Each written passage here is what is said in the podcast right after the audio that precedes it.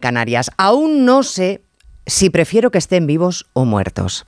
Con esta crudeza nos ha contado en Onda Cero Dalia Fishman cuáles son sus reflexiones a propósito de cómo se imagina el futuro de su hermana, su cuñada, su cuñado, sus dos sobrinas todos ellos en manos de Hamas. No ha decidido si prefiere que hayan perdido la vida o la conserven, sometidos a las brutalidades de los terroristas.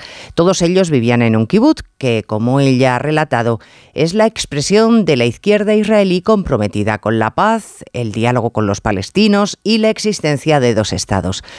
Por eso jamás ha golpeado, asesinado y masacrado en esos lugares porque su única ideología no es de derechas o de izquierdas, es la muerte del que piensa, siente o actúa de forma distinta.